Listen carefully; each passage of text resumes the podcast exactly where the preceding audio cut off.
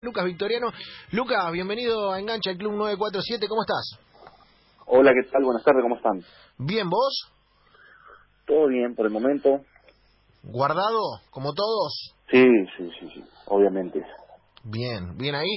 Eh, obviamente, para los que no lo tienen tan claro, recontra histórico de la selección de básquet, exjugador del Real Madrid, eh, actual entrenador también. Eh, Lucas, ¿estás prendido como nosotros con la fiebre de The Last Dance? ¿Estás en la misma? Hablamos con Puma Montequi hace unos días y estuvimos palo y palo con lo mismo. Estamos todos enganchadísimos.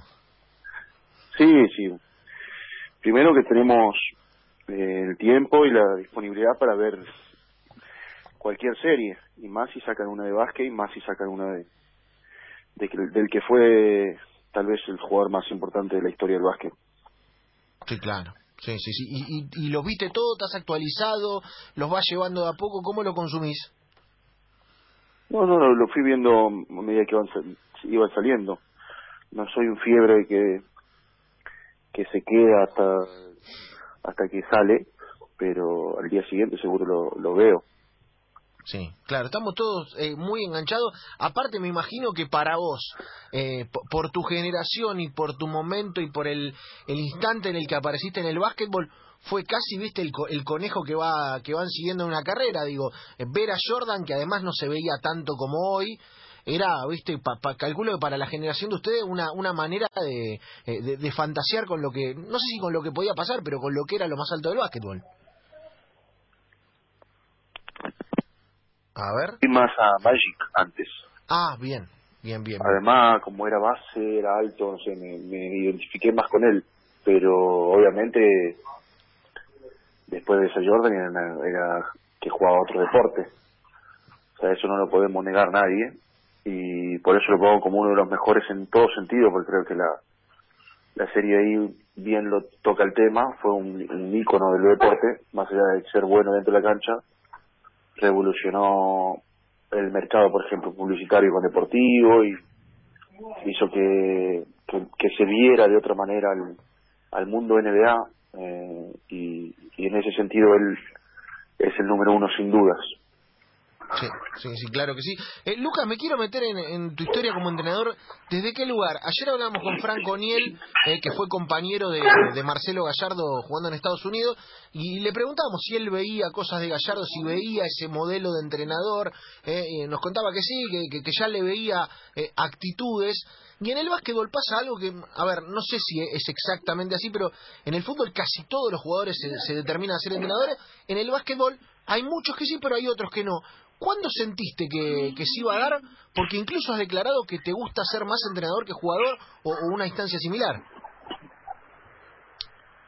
Sí, lo bueno lo fui descubriendo a medida que iba pasando la carrera deportiva. O sea que obviamente que dentro de, la cancha eh, jugar es maravilloso. Yo en el sentido encontré un montón de, de situaciones eh, siendo jugador que en la que no estaba cómodo, ¿no? De sentir que muchas veces no, no, no era el deporte solo para disfrutar, como nos habíamos anotado, como empezamos a ir al club, que era disfrute, desarrollo, sino ya se, se transformó en su momento, yo sentí que se transformó en, un, en un deporte donde se remarca mucho lo que te falta, los defectos, eh, salen a la luz eh, de estrategia, termina siendo más importante una idea de un entrenador que una manera de jugar y ahí bueno sufrí un poco no ese cambio eh, donde digamos yo lo tomaba deportivo a lo profesional. Y nada es adaptación obviamente es, deporte hay que adaptarse a todo lo que venga y me fui adaptando. Eso mala lesión de espalda que no me dejaba jugar físicamente como quería y tenía que utilizar mala cabeza hizo que vaya descubriendo mejor el deporte. Y me fue apasionando y bueno después cuando conocí lo que era sentirse ese entrenador profesional eh, comparé eso con, lo, con cuando jugaba y me gustó más. O sea que creo que me siento más cómodo siendo entrenador que jugador. Bueno, hay algo ahí que vos decís que es que en un momento te diste cuenta, y es algo que muchos deportistas no, nos relatan, que en un momento el juego se termina y el disfrute por ahí empieza a pasar en una descarga, en llegar a un objetivo, eh, en pasar al siguiente capítulo. Pero claro, ¿cómo te llevas desde el entrenador con eso? Digo, si, si cuando jugabas y, y, se, y se remarcaban cosas y, había que tener una efectividad y había que producir un montón de cosas, eh, se disfrutaba poco, siendo entrenador, ¿lográs disfrutar o menos aún? Sí, pero, pero no disfrutar con un, con un resultado, digamos. Disfrutar el, el camino, el trayecto, el día a día. O a mí me gusta porque estoy 24 horas del día pensando en cómo cómo mejorar una situación X, cómo planear una situación a futuro, qué es lo que pasó en el pasado para no, no repetirlo, esa experiencia, por ejemplo, que muchas veces se nos viene en la cabeza de, cuando jugábamos o cuando yo jugaba, eh, cómo enfocarla de otra manera ahora de siendo entrenador, eh, planear, proteger al staff, eh, ver a los jugadores, tratar de estar encima de ellos. Eso es una tarea más global que me lleva muchísimo más tiempo y me resulta muchísimo más divertido. Bien. ¿Y qué le sacas a la, al resto de la vida? Por esa, no sé si obsesión, pero por esa enorme dedicación. Lo he hablado, por ejemplo, con Marcelo Gallardo. Marcelo decía, mira, yo, mi familia sabe que yo hay un montón de horas que se las voy a sacar, que, que, que, no se las voy a dedicar, que, eh, que mi energía está puesta en otro lado y que por ahí en mi casa me ven mirando al vacío y saben que estoy pensando en otra cosa. ¿Qué te quitaste de tu vida por esa búsqueda permanente? y yo tengo suerte de que la mamá de mi hija también juega básquet profesional, entonces entiende un poco, pero eh, Gallardo por lo menos tiene su familia, vuelve a su casa y está ausente. Yo no la tengo, está en Madrid. Eh, ella juega profesional ahí, está con, con mi hija, y yo me vine acá a ser profesional, o sea, te quita la familia casi. O sea, es, es una profesión sacrificada en sentido, bueno, de jugar también. Eh, hay que entenderla, muy difícil de, de, de explicarla a gente que no está acostumbrada a vivir así. Pero bueno, nosotros en cierto modo mucho mucha parte del año no sabemos cuál es nuestra casa, el básquet profesional o el, fútbol profesional. Un, un año te toca estar en, en un equipo, al año siguiente en otro, capaz de cambiar de país, cambiar de compañero constantemente. O sea, es, es una vida muy muy extraña para la gente que está acostumbrada a ir a la oficina todos los días, a ver los compañeros todos los días, a tener los mismos amigos, a juntarse con el amigo de la primaria. En lo nuestro un poco más eh, como más movido, ¿no? No, Ni mejor ni peor, obviamente, pero sí más, más difícil en ese sentido de, de tener eh, algo más rutinario. Somos y necesitamos, en cierto modo, ¿eh? yo creo que en ese sentido necesitamos desafíos y ir cambiando de, de lugares y, y todo eso, o sea que es una manera diferente de vivir y hay que estar muy apasionado para para poder hacerla. Charlamos con Lucas Victoriano, ex eh, basquetbolista, eh, miembro de, de, aquel plantel inolvidable de, de, la Copa del Mundo con la selección argentina, ex Real Madrid, actual entrenador de regatas corrientes. Eh, Lucas, eh, hay algo que, que, decías que está, está bueno conectarlo con, con, un discurso de Bielsa en el que Bielsa le explicaba a un jugador que podía ser el mejor, que, por, que para eso tenía que dejar un montón de cosas y al cabo son precios. Y siempre la referencia de los entrenadores de fútbol es una elocuencia. Sé que fuiste a ver a Cholo Simeone en España, te conectás con eso, sos interdisciplinario, eh, mirás cosas de otros lados. Sí, sí, sí, intento ser interdisciplinario, incluso viendo una película, intento ver qué es el mensaje, cómo o cómo llegar a algún lado. En realidad, al estar constantemente pensando en un grupo, uno está viendo eh, eh, cómo se puede traspasar cosas de determinada situación que está viviendo a, a, lo que hacemos nosotros. Entonces, en la pandemia esta uno tiene que ponerse positivo, eh, tratar de cumplir las reglas, ser disciplinado, eh, pensar en lo demás, tener comportamiento eh, responsable y comunitario, o sea, todo lo que un, en, un equipo de básquet te, te enseña constantemente.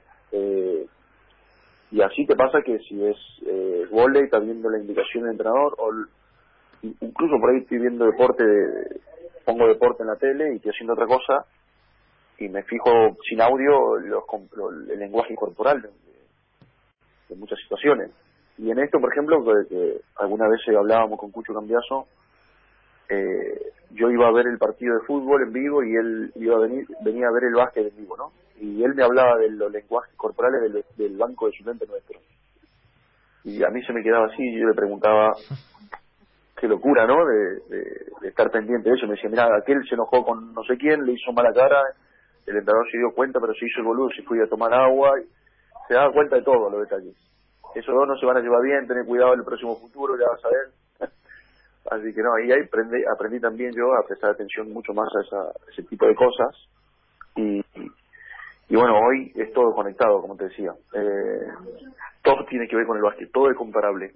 Eh, no sé, hablo con mi sobrina de patín intento hablar eh, o, ver o entender a la profesora o a lo que está enseñando y cuáles son los métodos que le están enseñando, si es que está exigiéndole más de la cuenta o si, se dio realmente cuenta de que el siguiente paso es ese y no dar diez pasos adelante para sentir o hacer frustrar al, al alumno. Bueno, todas esas cosas de enfermo que tenemos los entrenadores eh, la vivimos cotidianamente.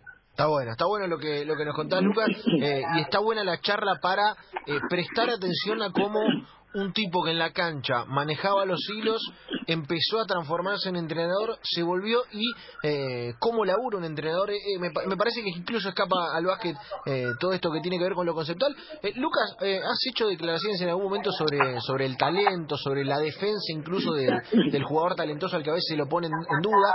Y te quiero llevar a aquel mundial juvenil eh, con la selección en la que hay una generación de basquetbolistas que es eh, de lo más encumbrado y de la que participaste, eh, en la que estaban todos. Claro, vos lo viste a esa edad, vos tenés la dimensión. ¿Qué hace la diferencia cuando arrancás desde ahí? Es el talento, es la perseverancia. Siempre discutimos si son las horas de vuelo, si a veces se intenta cuantificar todo y hacer estadística de todo y se le va, se le da poca dimensión a, lo intangible. ¿Qué hace la diferencia cuando se arranca de ese punto de partida? No, lo, bueno que tiene el deporte es que em, en, un, en un equipo llegan de, de, diferente manera. Llega el talentoso por su talento y capaz que la mayoría somos autodidactas. Yo fui a la selección de cadete de la selección argentina y prácticamente en mi club acá en Tucumán no hacíamos técnica individual, y, no, no eran entrenamiento, por ejemplo, como hay hoy. Hay mucha más información, que hay psicomotricidad, que hay eh, diferentes estímulos. En ese momento era todo, todo campito, ¿no? Uno contra uno, dos contra dos, tres contra tres. Eh, aprender porque te gana el, el, vecino, eh, aprender porque te ríe en la cara. Eh, entonces empezar a, tener también ese instinto de, superación, que es lo que nos caracteriza a los argentinos, y por lo cual yo creo que competimos hoy a nivel mundial, porque las carencias que hay el nivel formativo, institucional, escolar, estatal, con sin ayuda casi para la parte deportiva, hace que los que llegamos al club somos lo, lo que amamos un deporte o porque, bueno, nuestros padres nos tiran ahí. Eh, como hay muchos casos, ¿no? Yo era un enfermo, estaba, creo que iba solo a casa a dormir, después estaba todo el día en el club. Pero hay chicos que no, que no son así. Y que nosotros tenemos en el deporte en general en Argentina, eh, lo que hacen deporte es porque quieren, no porque en, en, el colegio, por ejemplo, no tenemos cantidad. Nosotros en el colegio prácticamente eh, corremos cinco minutos si es que te dejan el recreo y hay una cantidad enorme de chicos que después de eso no hacen más nada. Eh, y bueno, lo que queremos hacer deporte, vamos al club y somos un poquito más, elegimos un poco más eso. Bueno, en el fútbol, en el básquet y en todos esos deportes yo creo que pasa lo mismo va a haber quien llegue con talento, va a haber quien llegue con sacrificio, con constancia, va a haber quien lleve con las dos cosas. Sí que creo que para jugar en una selección, si no tenés talento y sacrificio, no puedes llegar. Más allá que el el sacrificio lo veamos reflejado en algunas cosas, en, tirarse al piso en el fútbol, o no sé qué, o en, o en pecharse con uno, o poner... Tiene personalidad, dicen, porque se pelea con alguien. Y vos decís, no, personalidad es tenerla cuando vas perdiendo y, teniendo la misma, filosofía de querer ganar sin tirar pelotazo para arriba o sin cambiar tu manera de jugar. Eso tener coraje, tener personalidad, eh, patear la penal, pedirla, tirar el tiro libre, pedir las pelotas, jugar pick and roll, o sea, estar preparado para hacer la cosa adecuada en, el momento adecuado. Eso es tener personalidad. Y, eh, y en el talento pasa lo mismo. Eh, el talento te va, a te va, te va a sacar de todas las telarañas que te puedan poner. Y, y quien te resuelve todas esas situaciones son los más talentosos. Y va a haber en el básquet o en el fútbol gente más talentosa y gente más que hace más productiva y gente necesaria, hay de todo, por eso es tan rico el deporte. Lo que pasa es que al talento muchas veces lo ponen en, dudas porque le llaman vago, ¿no? Vos, le decís a... Creo que Riquelme también lo graficó una vez con Andrés Iniesta, que dijo, el tipo ve un atajo allá y se va para el otro lado. Eh, no es que sea vago, que no quiera ir al barro, sino que es inteligente y se va para un lugar donde a él le conviene. Eh, y, eso me parece que es tener talento, conocimiento y bueno, muchos de esos jugadores están en duda y eso es lo que me, me genera o me da bronca que no todo es sacrificio, no todo es tirarse, que no todos van a van a participar igual. Sí, hay, una, hay un momento en el que yo me puedo poner a las próximas mil horas de mi vida a saltar al aro y no voy a ser Manu. Digo, hay, un, hay una instancia en la que, eh, eh, como, bueno, me, me, refiero a otra otra frase de Riquelme. Mi vieja se puede poner a correr, pero pero no por eso va a ser eh, el 10 de boca. Digo, la dedicación también tiene un límite y, al chico hay que decirle eso, porque si no parece que, que si vos te esforzás todo lo, lo que hay que esforzarse y cumplís determinada cuota, llegás a determinado lugar y a veces no se llega, o la mayoría de las veces no se llega. Sí, y también está luego en la expectativa del entorno. O sea, por ejemplo, no sé, en Ronaldinho se, decía, no, él, él podría haber sido el mejor del mundo muchos años, pero se dedicó a la joda o lo que sea. Y el tipo dentro de la cancha era un fenómeno. Y capaz que quiso llegar ahí, ya está, no quiso llegar más. Sí, está bueno. Él quería eh, jugar al fútbol, quería salir con Milan, quería ir al boliche, quería comprarse un auto, quería viajar, quería y lo estaba viviendo así como lo vive el fútbol. Entonces, eh, y lo de afuera nosotros fue mucho criticándole, viste, la manera de vivir todo, y el tipo estaba haciendo lo que él quería. Entonces, capaz que él no quería ser el mejor de todo, estar 20 horas en el gimnasio para para mm. satisfacer a, los testeros. Él quería vivir su vida, estar bien y jugar fútbol, divertirse, es lo que hizo. Eh, pero bueno, estamos en esa en ese momento donde todo todo es criticable y donde además las redes sociales hoy te dan también una cierta libertad y, y muchas veces te, te te, te hacen atrevidos, ¿no? En el sentido, yo que sé, por ahí le, leo una, una entrevista o alguna opinión de Menotti sobre el fútbol y por qué Barcelona juega de tal manera, y abajo ves al sapo Pepe sin foto que dice Menotti está cagada, no sabe nada de fútbol y, y le tira el comentario a él, ¿viste? Y él te dice no, porque Barcelona es eh, corre poco, yo qué sé. Y vos decís, mirá el sapo Pepe que atrevido, ¿no? de, de no solo no solo dar su opinión que puede que la podemos leer sino para que su opinión tenga valor se tiene que, que, denigrar a, a, una persona que fue un entrenador eh, increíble porque puede estar de acuerdo o no pero él Menotti como entrenador fue algo que llegaba y que, que no solamente llegaba sino que fue campeón del mundo o sea que eh, pero bueno, hay que hay que tomarlo todo así como como viene. Somos deportistas, personajes públicos y, y va a haber críticas y eso también tiene que ser una fuente de alimentación si es que no lo tomamos mal y si es que no se pasan de la raya. Pero pero no, eso lo decía lo del talento, vuelvo ahí. Me parece que estamos vistos eh, los deportistas ya con lupa porque parece como que sin sacrificio tenemos tienen fama, plata y, demás. Y, el sacrificio muchas veces viene por otro lado. Por ejemplo, por el que yo te decía, ¿no? Dejar la familia, alejarte de tus seres queridos en un momento de la vida. Con 14 años agarrar el bolsito y decir yo quiero jugar a esto profesionalmente, me tengo que subir un micro, tengo que mirar para atrás y decir todo esto que amo, que tengo y que estoy bien, lo dejo para una aventura. Pero si vuelvo acá es como que haya no me haya ido bien y si no vuelvo es porque me ha ido bien. Por lo tanto, capaz que no vuelvo más en mi vida, que es lo que me pasó a mí, por ejemplo, en Tucumán. Es muy difícil de tomar esa decisión siendo ya chiquito. Es un sacrificio diferente al, al que hace mucha gente el día a día y lo entiendo, pero es un sacrificio, en fin.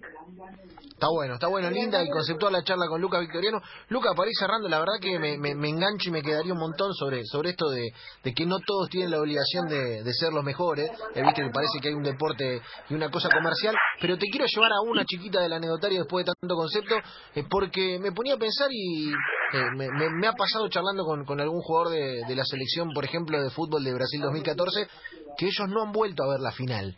Vos volviste a ver aquella final de, de Indianápolis, eh, lo tenés como una cuenta pendiente a ese nivel, viste, en la que eh, por ahí eh, muchos no, no, lo pueden volver a ver o no pueden volver a repasar, o está y es un hecho más de tu vida deportiva.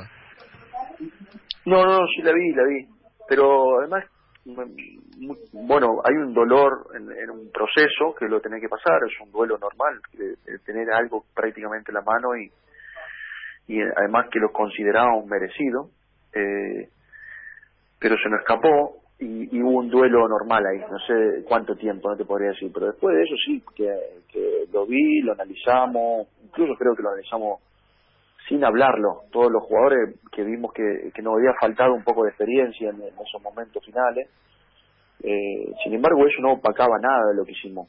Eh, obviamente hubiera sido mejor decir no soy campeón del mundo a decir soy subcampeón en esto no no difiero con Bilardo digamos. Es mejor. Pero lo que había dejado ese equipo fue era otra cosa. No era el metal.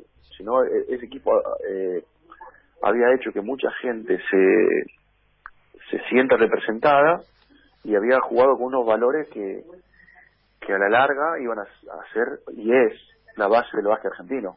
Ahí a partir de ahí yo creo que cambia un poco la mirada de nuestro deporte y, se empieza a trabajar de una manera diferente.